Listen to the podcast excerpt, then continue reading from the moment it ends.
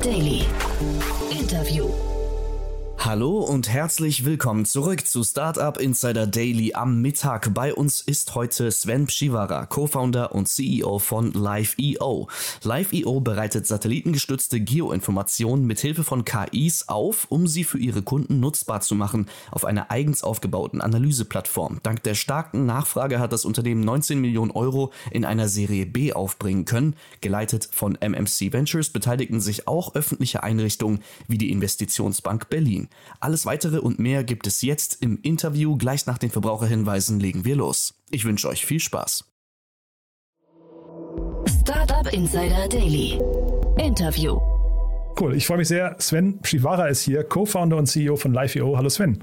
Hallo. Freue mich sehr, dass wir sprechen und erstmal nochmal Glückwunsch zu eurer Runde. Das klingt ja echt ganz spannend, muss ich sagen. Ja, vielen Dank auf jeden Fall. Uns freut es auch mega und wir sind jetzt richtig begeistert, Vollgas geben zu können. Ja, ich habe neulich mit Otto Birnbaum schon detailliert über euch gesprochen. Das war, also Otto war auch sehr, sehr beeindruckt. Ähm, über die Runde sprechen wir gleich, aber lass uns erstmal darüber sprechen, was ihr macht. Das ist ja auch faszinierend. Vor allem habe ich den Eindruck, es ist ziemlich relevant, dass es das gibt. Ne? Ich weiß gar nicht, wie es in der Vergangenheit gelöst wurde, aber erzähl doch mal ein bisschen. Genau. Äh, letztendlich, Live.io ist ein Satellitendaten, äh, ist eine Satellitendatenfirma, die hier in Berlin sitzt. Unser Ziel ist es, eine Milliarde Assets aus dem All zu monitoren. Über die vergangenen Jahre gab es eine Revolution der Erdobservation. Wir haben jetzt hunderte von Satelliten im Orbit, die jeden Fleck auf der Erde monitoren. Und als Daniel und ich, mein Mitgründer, wir beide diese Firma gegründet haben, 2017, haben wir uns gefragt, was können Satellitendaten einem liefern, was man bislang nicht machen kann. Und das ist letztendlich Insights und Informationen über ganz, ganz viele Assets, die ganz, ganz weit verstreut sind, liefern. Und wir haben gesagt, okay, in welcher Industrie kann man denn damit am meisten helfen oder zu, damit zu beginnen zu helfen? Und für uns war das der Infrastruktursektor. Und seit äh, mehreren Jahren arbeiten wir jetzt mit Firmen wie zum Beispiel der Deutschen Bahn, mit Stromnetzbetreibern auf jedem Kontinent der Welt zusammen, um deren Stromnetze, Schienennetze, Pipeline-Netze sicherer und effizienter zu machen. Und sind jetzt dabei, mit dieser neuen Finanzierungsrunde diese Technologien ganz andere Industrien zu bringen. Hm. Jetzt hast du gerade gesagt, die Deutsche Bahn. Ich hatte eigentlich die Vermutung, ihr macht das relativ schnell alles. Die Deutsche Bahn ist jetzt nicht für Geschwindigkeit bekannt. Ähm, ist das so langsam bei euch oder kommen die mit solchen Echtzeitdaten, die ich, was ich vermute, was es ist, überhaupt klar? Also genau, ich glaube, Satellitendaten erstmal als solches sind zum heutigen Zeitpunkt noch nicht Echtzeit im Sinne von Livestream. Satellitendaten heute können Informationen viel schneller liefern, als sie bisher gesammelt werden konnten. Beispielsweise, was wir machen, ist, wir helfen der Deutschen dabei, zu identifizieren, wo Bäume entlang der Strecke stehen, die auf, in einem Sturmfall auf diese Schienen fallen könnten. Und was wir jetzt machen können, ist, wir können innerhalb von wenigen Tagen oder wenigen Stunden identifizieren, wo Bäume entlang des gesamten Netzes stehen, ein, ja, ein Informationsgewinn, der vielleicht bisher äh, mehrere Jahre gedauert hätte, wenn man das manuell machen würde, und kann der Deutschen Bahn dabei helfen, diese äh, Prozesse zu verbessern. Ähm, aber es sind keine Echtzeitinformationen mhm. und natürlich hat die Deutsche Bahn auch viele Probleme im Sinne von viele komplexe Fragestellungen, denen sie sich widmen müssen. Und wir helfen ihnen dabei, eine Sache besser zu machen. Mhm. Gibt es dann nochmal, um noch kurz dabei zu bleiben, gibt es dann irgendwann den Trend zur Echtzeitübertragung? Weil ich hätte jetzt gedacht, das geht mit, aber man, ich bin ja immer die ganze Zeit fasziniert von diesem äh, Mars, ich habe ja äh, Rover heißt der, glaube ich, oder so ähnlich, ne? Ja. Diesen, äh, wie schnell diese Daten bei der, äh, bei der Erde ankommen. Ne? Also man hat so das Gefühl, das ist schon relativ zeitnah. Ähm, deswegen gehe ich davon aus, Echtzeit. Ist das ein Trend, den wir noch sehen werden oder bleibt das auf dem Level, wo es gerade ist? Also, wie gesagt, wir haben vor einigen Jahr, Jahren, also ungefähr äh, zur Mitte des letzten Jahrzehnts damit angefangen, eine Revolution im gesamten Space-Sektor zu sehen. Und das hat dazu geführt, dass wir jetzt viel mehr Satelliten im Orbit haben. Und dadurch, dass man viel mehr Satelliten im Orbit hat, hat man eine viel höhere Revisit-Frequency. Das heißt, jeder Fleck auf der Erde wird immer häufiger aufgenommen. Mhm. Und wir sehen diesen Trend, dass sich dieser Trend auch weiterhin fortsetzt. Und so sind wir heute schon in der Lage, für andere Anwendungsfälle, zum Beispiel auch wiederum der Deutschen Bahn, innerhalb weniger Stunden Informationen zu liefern, wo Bäume nach einem Sturm auf die Schiene gefallen sind. Dass mhm. wir irgendwann mal in Richtung Livestream gehen, das liegt noch in weiter Ferne. Aber dass wir immer häufiger Informationen über jeden Fleck auf der Erde bekommen, das ist Fakt. Mhm wenn man dir jetzt zuhört, du hast ja gesagt, ihr seid im, das glaube ich, New Space nennt sich das, ne, im Correct. Bereich unterwegs. Aber eigentlich klingt das gerade nach Bilderkennung, die ihr macht. Was ist denn jetzt richtiger? Also seid ihr eigentlich ein KI-Unternehmen? Das ist ja dann meistens mit Bild Bilderkennung verbunden oder seid ihr ein Satellitenunternehmen? Ja, auch super Frage. Letztendlich in der DNA sind wir eine Space-Firma, aber eine Space-Firma, die letztendlich Software baut, die Satellitendaten analysiert. Also mein Mitgründer und ich, wir sind beide Luft- und Raumfahrtingenieure beziehungsweise kommen aus dem Bereich und haben deshalb ein extrem gutes Verständnis dafür, was man, was sich gerade in dem Upstream-Sektor tut, das heißt alles, was im Orbit ist und versuchen davon abzuleiten, was man mit diesen Daten heute oder in Zukunft hier auf der Erde tun kann. Aber letztendlich, wir haben keine Hardware-Techniker hier in unserem Büro sitzen. Wir sind circa 100 Leute gerade, oh, okay. sondern ganz, ganz viele Software-Engineers, ML-Engineers, Data Scientists, die letztendlich Satellitendaten analysieren. Wir sind also beides. Mhm.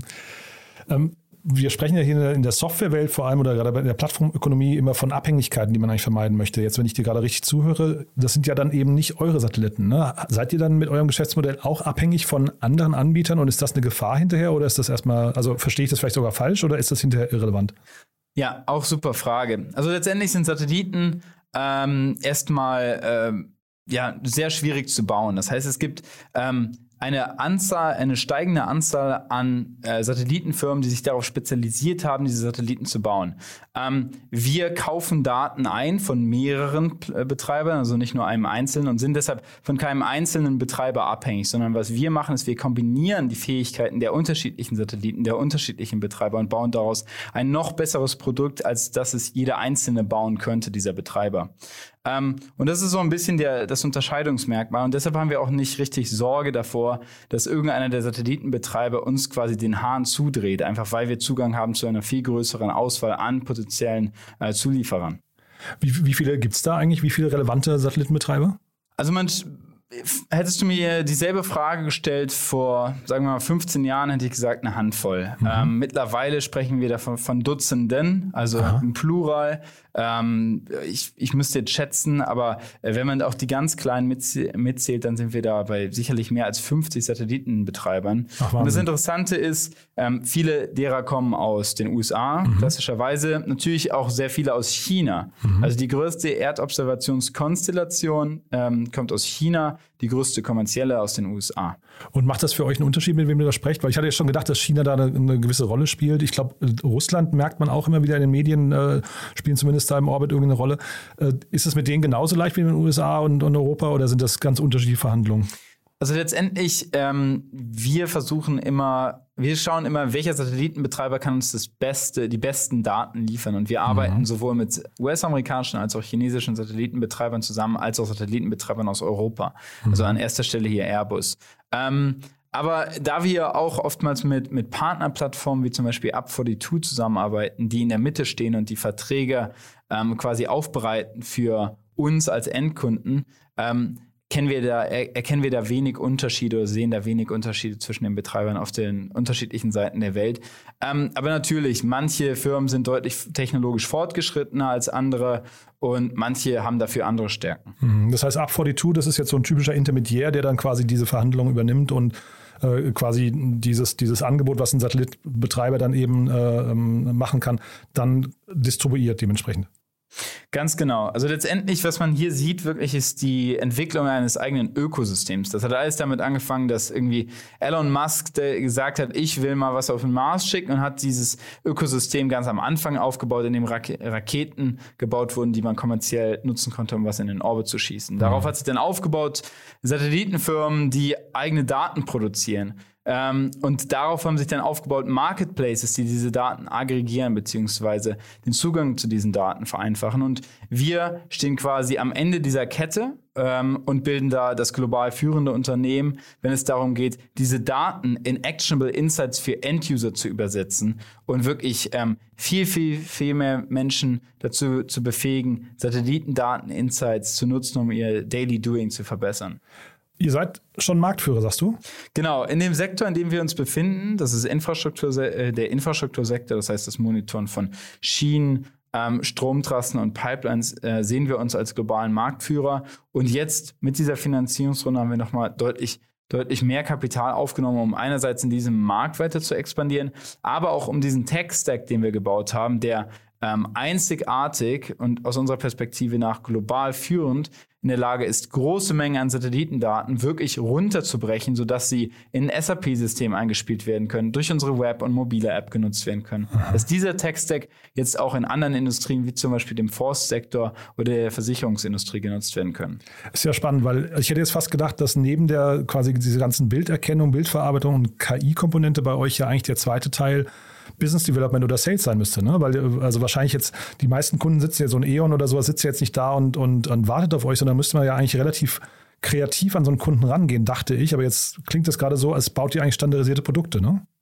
Ganz genau. Also wir machen keinerlei Service-Offering. Also wir versuchen uns davon fernzuhalten, ähm, was, was einige Data Science-Firmen machen, so ein One-Off-Geschäft oder ein Service-Geschäft, mhm. sondern wir haben gesagt, als, als wir uns den, die Erdobservationsindustrie angeschaut haben, haben wir gesehen, dass letztendlich das Potenzial dieser Datenquelle aus unserer Perspektive unendlich groß ist, weil man wirklich einfach jedes Objekt, egal ob in Köln, in, in Kabul oder in, in Kinshasa, kann man jedes Asset monitoren, egal wo. Mhm. Und wir haben uns dann gefragt, warum, werden diese warum wird diese Technologie denn nicht genutzt, um Businessprozesse wirklich großflächig zu verändern? Mhm. Und die Antwort aus unserer Perspektive liegt darin begründet, dass der Gap zwischen, was die Daten quasi ähm, inhärent besitzen, also was für, eine was für ein Informationsgehalt diese haben und wie diese Informationen letztendlich beim Endnutzer genutzt werden können, einfach zu weit auseinanderbringen. Das heißt, mhm. wir bauen vertikal, vertikale Lösungen für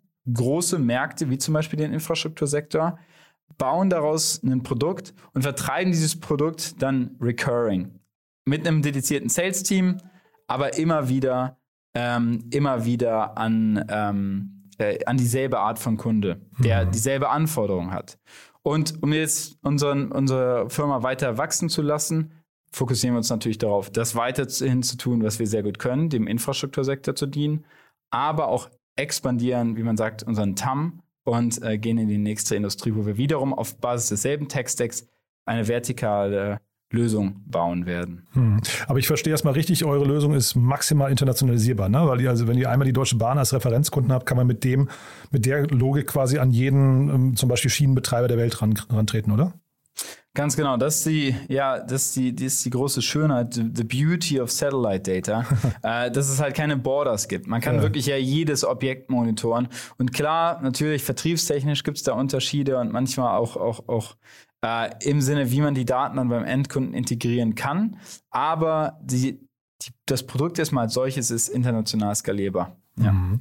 Du hast den TAM gerade angesprochen. Wie habt ihr den versucht zu berechnen? Ja, also letztendlich, aus unserer Perspektive nach, ist der einzige gangbare Weg da, dass man sich anschaut, okay, gut, wie viele Kunden hat man global, wie viele Netzkilometer hat man pro, pro Land, pro Nation ähm, und was ist dann die Take Rate, die man pro, pro Netzkilometer quasi nehmen kann? Und wenn man das, wenn man diese Exercise macht, kommt man darauf, dass der Infrastruktursektor für eine, für eine Satellite-based Softwarelösung wie der unsere äh, rund um eine Milliarde ähm, Dollar groß ist. Das ist natürlich eine, eine stattliche Summe, aber der Gesamttam für Erdobservationslösungen in unterschiedlichen Industrien ist extrem schwer zu beziffern.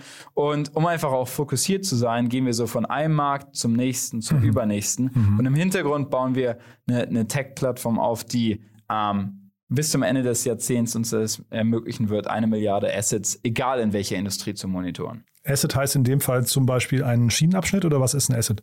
Ja, danke, dass du mich fragst. Ganz genau. Wenn wir von einem Asset sprechen, dann in unserer Welt ist das ein Fixed Distributed Outdoor Asset. Klingt nicht sonderlich sexy, okay. ist aber letztendlich all das, was sich irgendwie im Außenbereich befindet und was äh, ja produktiv sein muss, weil letztendlich all die Infrastrukturnetzwerke, die Fabriken, die Häuser, äh, selbst die kommerziellen Förster, die da draußen stehen, äh, all das sind letztendlich, ist, ist der Backbone of our modern industrial society. Und wir wollen dabei helfen, diesen Backbone besser, sicherer, ökonomischer zu machen. Jetzt so eine Deutsche Bahn, ich versuche mir gerade vorzustellen, was die für Alternativen haben. Ich, worauf ich eigentlich hinaus will, ist das Pricing bei euch, weil äh, gelesen habe ich dazu natürlich nichts. Ich kann mir auch vorstellen, das ist gar nicht so trivial, aber äh, geht ihr daran und sagt, es gibt eigentlich äh, klar kalkulierbare Preise oder kommt ihr quasi von der Alternativlösung und sagt, naja, wenn jetzt da irgendwie, keine Ahnung, 100 Leute angestellt werden müssten, um die Strecken abzulaufen, äh, um nach Bäumen zu suchen, dann ist das quasi die, das Einsparpotenzial und danach richtet sich auch der Preis.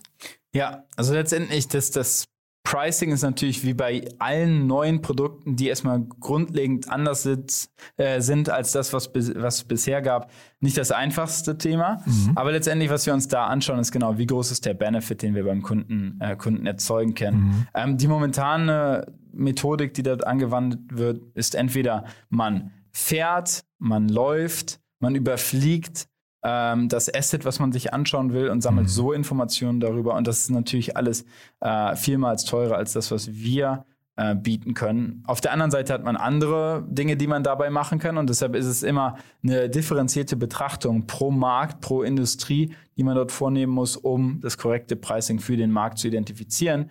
Aber was wir gesehen haben, ist, dass wir ein kompetitives, gutes Pricing ähm, auf die Beine stellen konnten, was Kunden in Europa, in Australien, in Nordamerika, in Südamerika äh, davon überzeugt hat, unser Produkt zu wählen. Hm.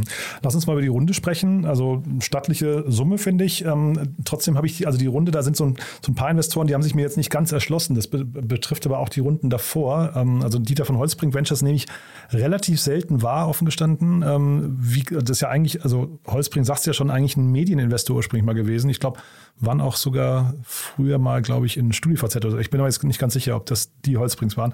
Ich glaube, das ähm, waren die anderen. Das waren die anderen, glaube ich, ne? Genau, ja. ja. Aber, aber trotzdem, wie, wie kam es denn dazu? Dann habe ich gesehen, SAP I.O., die nimmt man auch nicht so häufig wahr. Und dann habe ich auch so Andreas Kupke zum Beispiel gesehen und so. Äh, vielleicht magst du es mal kurz ein bisschen durchführen durch euren, durch euren Cap-Table. Genau, also letztendlich die erste Runde haben wir, also der erste Investor, der bei uns reinkam, war, ähm, war DVH Ventures mhm. in unserer Seed-Runde. Wir waren davor in der Lage, schon durch Kundenumsätze und, äh, und Grants unsere quasi Pre-Seed-Runde zu stemmen. Ja, ehrlich, ja, durch äh, Kundenumsätze. Ja, unser erster Kundenauftrag war, war fast 300.000 Euro groß. Und vorher hatten wir auch schon, also wir, wir hatten relativ schnell relativ gute Kundenumsätze. Hm, spektakulär, ja. ja. Okay. Ja. Ähm, aber dann war, kam DVH mit, mit, mit rein, ähm, wo uns einfach das Investmentteam, äh, die Chemie sehr gut gestimmt hat. Die fokussieren sich sicherlich in der Vergangenheit besonders auf, auf Themen, die sich rings um das Thema Media gedreht haben, aber deren Fokus ist mittlerweile schon, schon, schon deutlich breiter mhm. und die haben auch einen dedizierten ähm, Health Tech Fonds aufgelegt letztes Jahr, auch sehr ah, spannend. Ja. Okay. Aber genau, das war Dieter von Holzbrink Ventures.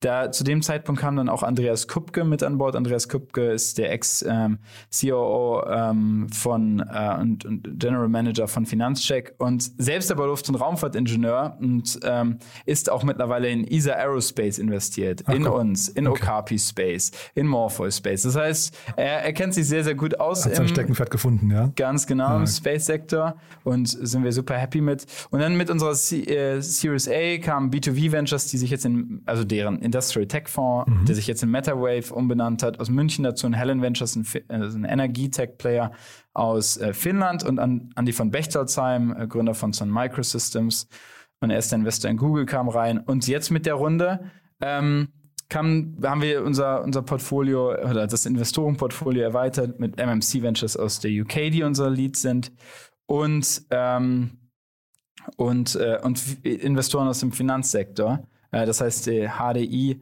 ähm, ist dabei und Sigenia ist dabei ähm, und Moto Ventures war auch in der Series A dabei. Ähm, SAP.io ist aber nicht dabei. Wir waren zwar im SAP, äh, SAP.io Programm investiert, ah, okay. wurde da aber nicht. Ja. Ah, okay. Ich dachte, weil du vorhin auch gesagt hast, ihr baut SAP-Schnittstellen. Das klang irgendwie das so als total logisch, ne? Das machen ja. wir auch. Ja. Ähm, aber genau, letztendlich ähm, ist, das, ist das eine Partnerschaft, die wir sehr gut pflegen und wir haben dann eine sehr, sehr gute Partnerschaft mit SAP. Generell sind uns Partnerschaften mit, mit Unternehmen sehr, sehr wichtig, die es uns ermöglichen, ähm, mehr Kunden zu erreichen und wo wir natürlich auch ein Value-Add für die erzeugen können. Und SAP gehört da definitiv, da, definitiv dazu. Mhm. Dieser Punkt, äh, dass ihr schon so, so massive Umsätze hattet, bevor überhaupt der erste Investor an Bord kam, das finde ich ja schon sehr spannend. Das heißt, ihr habt eigentlich aus einer, aus einer Position der Stärke heraus verhandelt. War das, also hat sich das quasi auch in euren Verhandlungen dann merkbar, spürbar gemacht oder, oder war das hinterher ähm, einfach, weil du sagst, die Chemie hat gestimmt mit DVH Ventures, also die DVH Dieter von Holzbrink, ne? das war vielleicht vorhin auch nicht ganz klar für die ja. Hörerinnen und Hörer. Also war das dann hinterher für euch leichter oder, oder war das egal?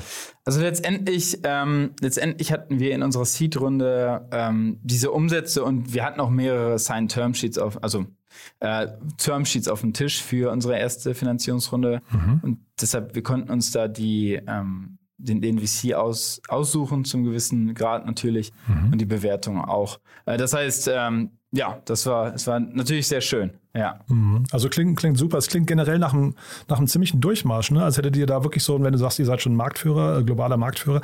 Wenn man sich jetzt Sorgen machen wollte über irgendwas, was wäre das denn?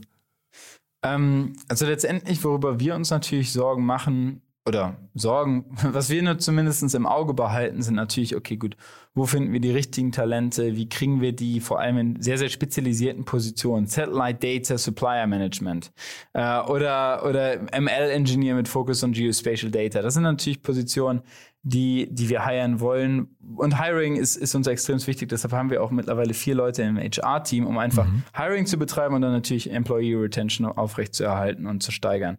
Ähm, auf der anderen Seite ist natürlich Competition. Deshalb haben wir diese Finanzierungsrunde geraced, um uns global auch sehr, sehr gut aufstellen zu können und aufgestellt zu sein.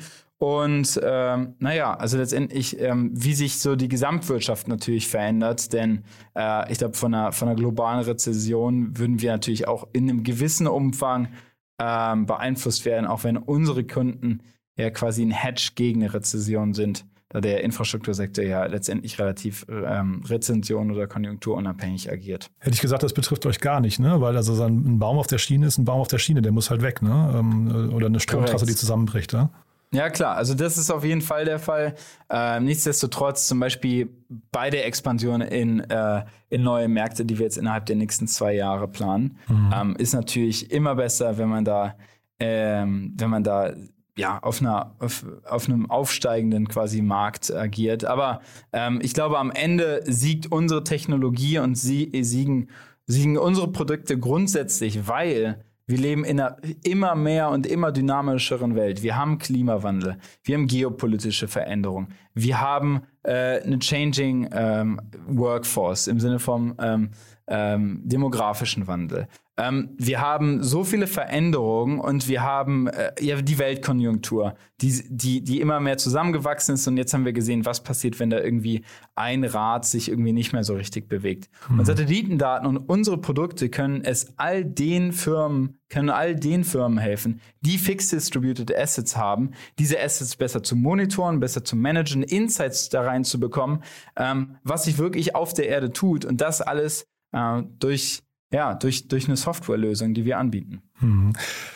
Wie hat man sich denn bei euch eigentlich, du hast ja gerade gesagt, in neue Märkte reinzugehen und vielleicht ist das dann betroffen, aber wie hat man sich denn bei euch solche Brainstorming-Sessions vorzustellen? Guckt ihr dann alle auf unglaublich große, was nicht, Bildwände mit äh, Satellitendaten und jeder hat mal irgendwas gesehen, wo er sagt, boah, darüber müssten wir ja nochmal sprechen oder wie hat man sich das vorzustellen?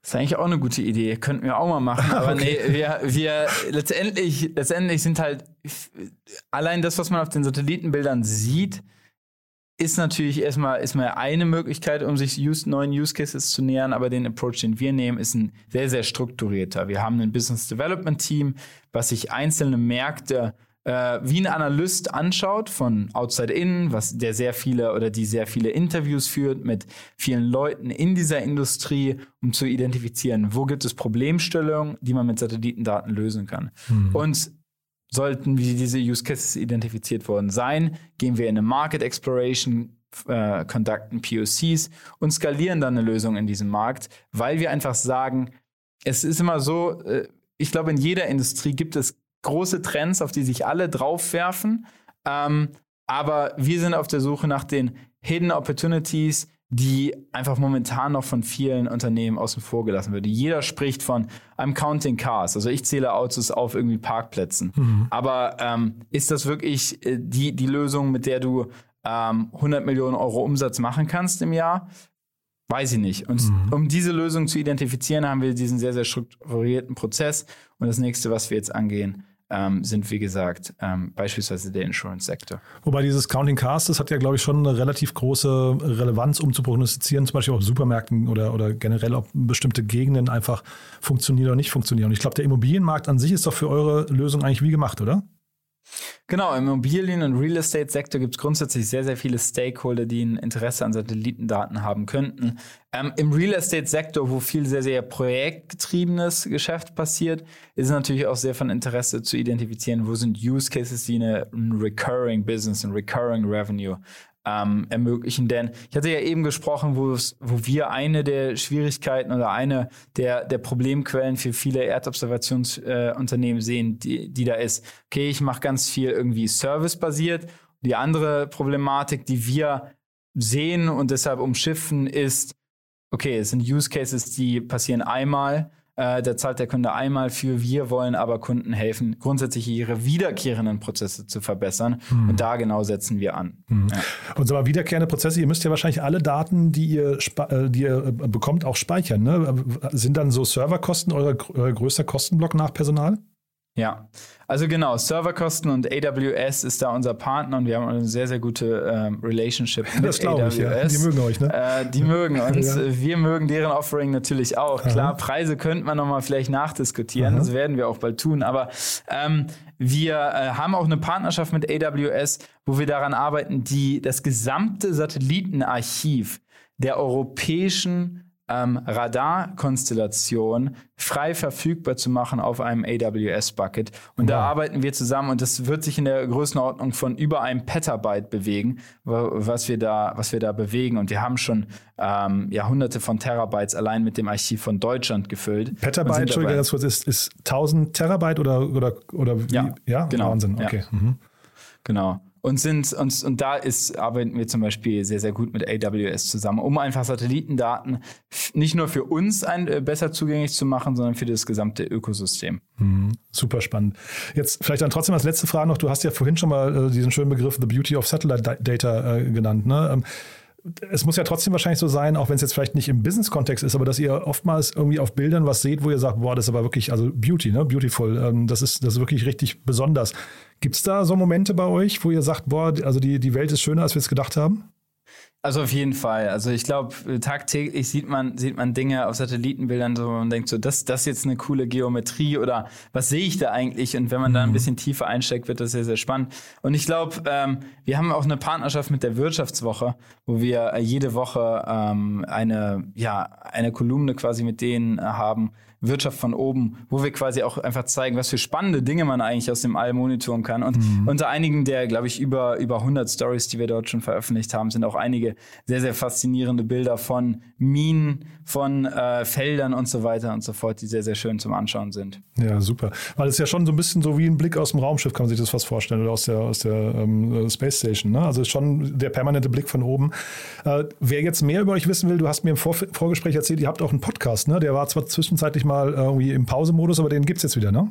Genau, wir sind gerade dabei, unseren New Space Vision Podcast zu relaunchen, wo wir Interviews führen mit Leuten aus dem New Space Ökosystem, also nicht nur Erdobservationen, sondern wir haben jetzt letzte Woche zwei Interviews geführt zum Thema äh, In-Orbit äh, Collision Avoidance, also wie verhindert man es, dass sich zwei Satelliten äh, irgendwie im Orbit treffen und dann zerschellen, bis hin zu Microgravity Research, weil das, das New Space Ökosystem ist, wie ich finde, äh, sehr, sehr interessant und, und äh, ähm, miteinander verbunden. Und äh, genau, dazu machen wir Podcasts.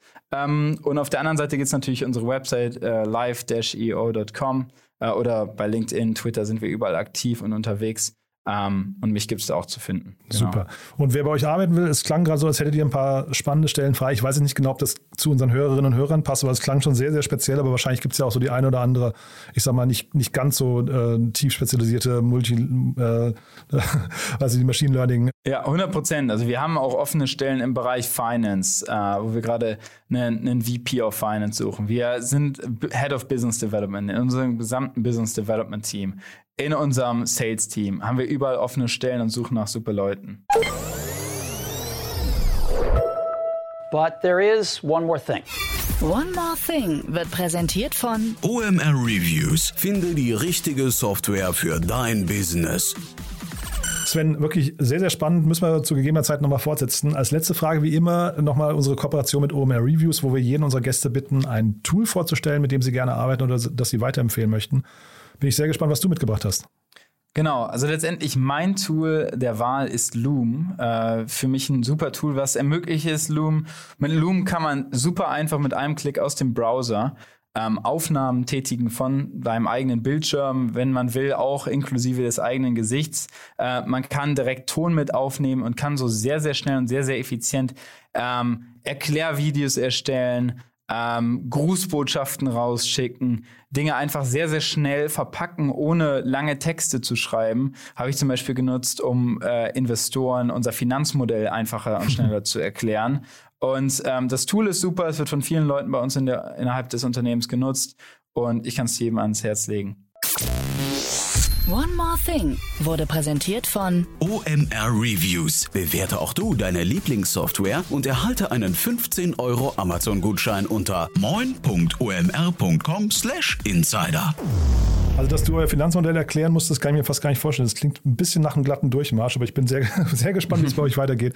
Sven, hat mir großen Spaß gemacht. Sag gerne Bescheid, wenn es bei euch äh, sag mal, wichtige Updates gibt oder News, dann machen wir nochmal ein Follow-up, ja? Mache ich sehr, sehr gerne. Vielen lieben Dank, ähm, dass, ihr, dass ich heute was über LiveView erzählen durfte. Startup Insider Daily, der tägliche Nachrichtenpodcast der deutschen Startup-Szene.